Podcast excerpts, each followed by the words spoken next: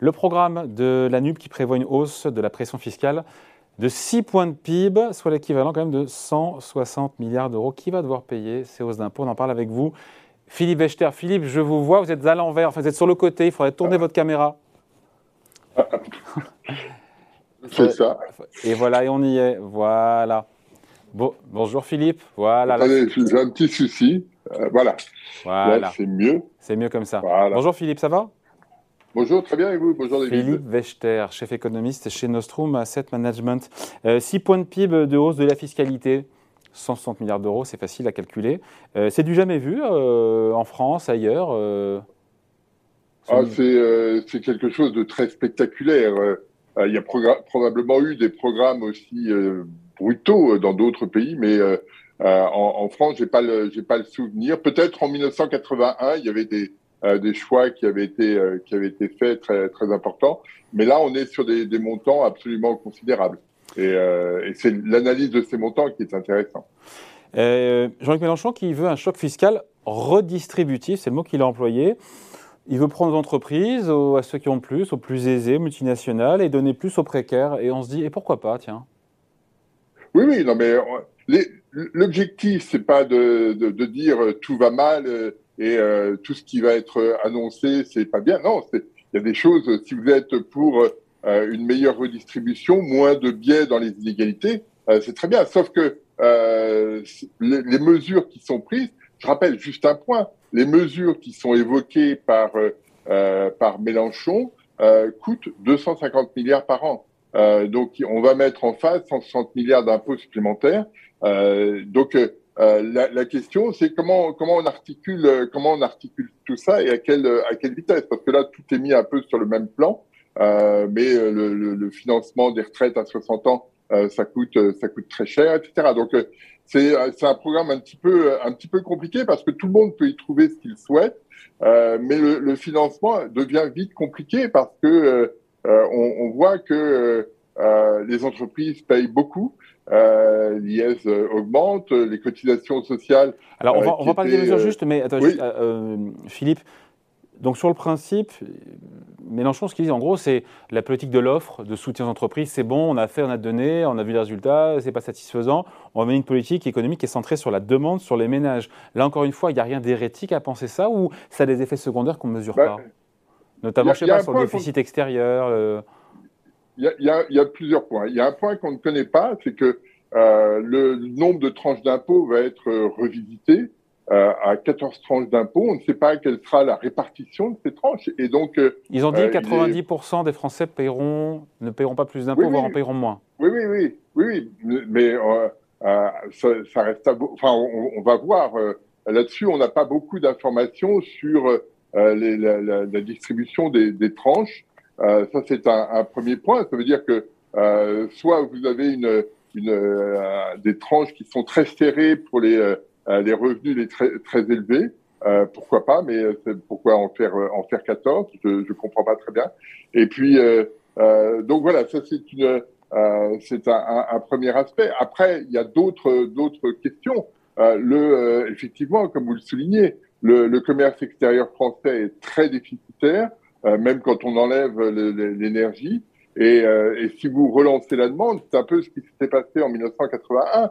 Euh, il y avait eu une relance de la demande intérieure et ça s'était traduit par un déficit extérieur important, par trois dévaluations en 81, Sauf 82. Sauf qu'on pourra, pourra plus dévaluer aujourd'hui. Hein. On pourra plus, on pourra plus dévaluer. Mais c'est c'est juste le, déséquilibre que, que, cela provoque. Et donc la question. Et en fait, on relance nos partenaires à qui on achète des produits. En voulant relancer notre propre consommation, vu qu'on achète des produits qu'on importe, on relance les voisins.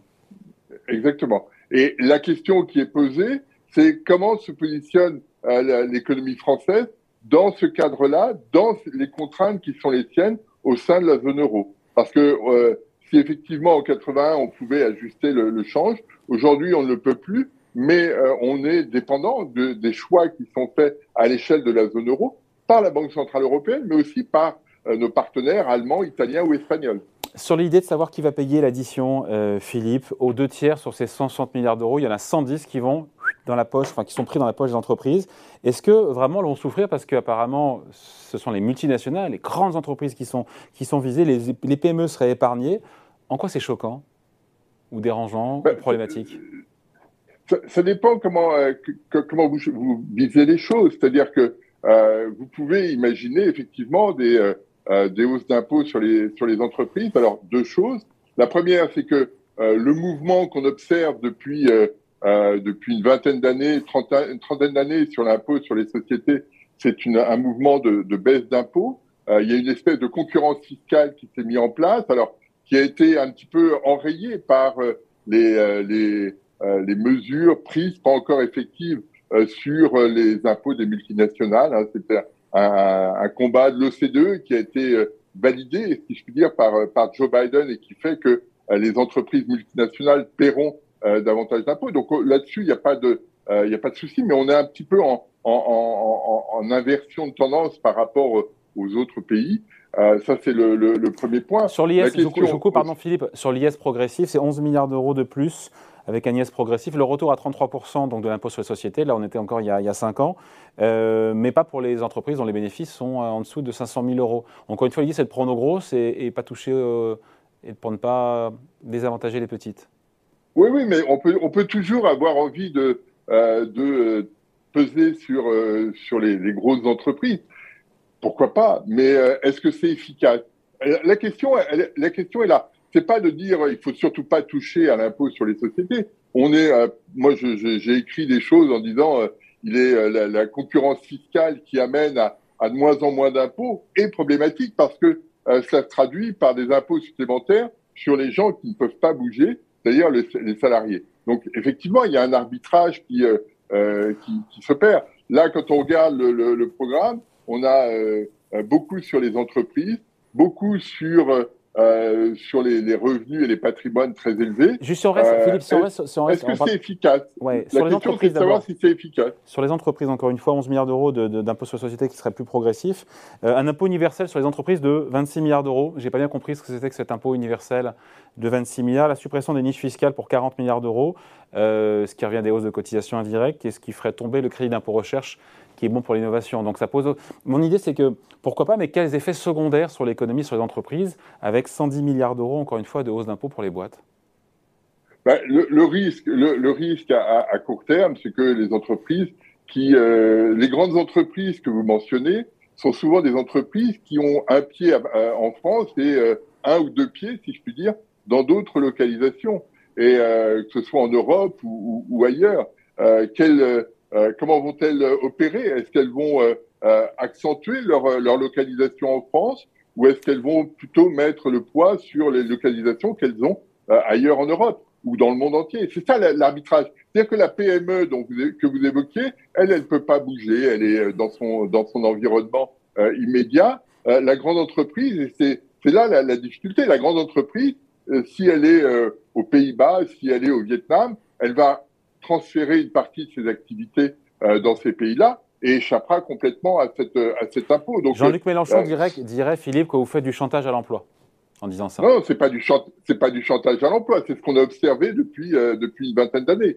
C'est-à-dire que faut, faut, juste c'est juste un raisonnement simple, sauf, sauf, et c'est un, un, des risques qu'on voit quand même dans le programme de, de du PES, c'est ben, on, on, met, on renforce les contrôles aux frontières. C'est-à-dire qu'on euh, on, on, limite ce genre de, de, de, euh, de transfert, euh, ce genre de, de, réallocation de ressources au sein des entreprises.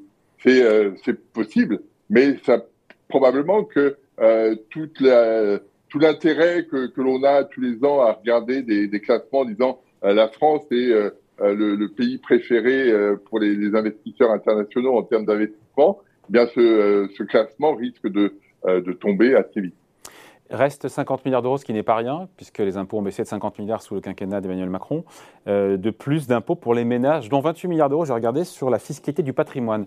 Euh, la fin de la flat tax, c'est 1 ou 2 milliards, la fin, et le retour, hein, le retour et le renforcement de l'ISF, on est autour de 10 milliards d'euros. Euh, 28 milliards d'euros sur la fiscalité du patrimoine, euh, c'est un peu lourd là, non, quand même, non? Après, vous me direz, ça dépend qui. Alors, encore une fois, ils nous disent quoi, la NUP, c'est que ça sera centré encore une fois sur les plus aisés, sur les plus riches. Et pourquoi pas? Oui, oui, oui.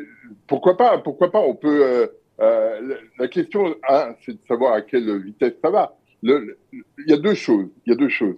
Euh, quand on regarde effectivement le poids des, euh, des patrimoines, des plus gros patrimoines dans, le, dans le PIB, on est sur des niveaux qui sont considérable. On, quand on regarde aux États-Unis, on dit oh c'est beaucoup, les 400 plus gros patrimoines représentent à peu près 20% du PIB américain.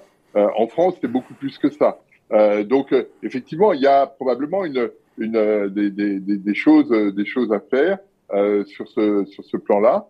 Euh, la question qui est posée, tout simplement, est-ce que euh, est-ce qu'on fait une chasse aux sorcières ou comment on le fait? Comment on l'organise? Comment on fait pour que ces, euh, ces entreprises et les propriétaires de ces entreprises on revient, restent, on revient, on revient à l'exode fiscal. Voilà. Et comment on fait alors? Contrôle aux frontières, c'est ça? bah, C'est un peu la question qui avait été posée en, 1980 où on avait vu des gens partir, etc., par peur de, euh, d'être d'être fiscalisé à l'excès. Est-ce que est-ce qu'on tombe sur quelque chose qui qui ressemble à ça? Je ne sais pas, mais euh, euh est-ce que est-ce que Bernard Arnault ou d'autres seront encore localisés en France euh, sur le plan fiscal? Je ne sais pas comment ils le sont exactement aujourd'hui, mais est-ce que est-ce que finalement c'est pas prendre un risque de voir ces, ces personnes sortir de, du territoire français C'est un peu compliqué. On est dans un monde très ouvert et, euh, et, là, on prend des mesures très locales. Et ce qui était intéressant, et je reviens sur euh, la, la, taxe sur les entreprises que j'évoquais euh, avec l'accord de l'OCDE de, et d'un peu tout le monde, c'est que c'était une taxe globale. Et, et, si vous faites une taxe locale, dans un monde très ouvert, c'est très compliqué à gérer. Bon, on finit là-dessus, mais je disais que Gabriel Attal, ministre en charge des comptes publics, disait qu'avec Mélenchon, c'était la guillotine fiscale à tous les étages. C'est excessif, il y a une part de vrai? C'est à voir. Euh, il y a encore beaucoup de. Euh, on a des grands chiffres, on a un tableau très très très large. Euh, on n'a pas encore beaucoup de détails sur ces questions. Beaucoup de détails sur parce qu'il y a une partie du financement qui passerait par une, un pôle bancaire public qui n'existe pas encore, par l'obligation pour la BCE de d'être très accommodante hmm. avec le, le, programme français. En d'autres termes, on est dans une logique où euh, nos partenaires européens devront accepter euh, les choix qui sont faits euh, par la France et les valider. C'est aussi une situation un peu compliquée. Ou, pas. Ou pas. Absolument. Allez, merci beaucoup. Explication signée. Philippe Wechter, donc, chef économiste chez Ostrom Asset Management. Merci Philippe. Salut. Merci. Ciao.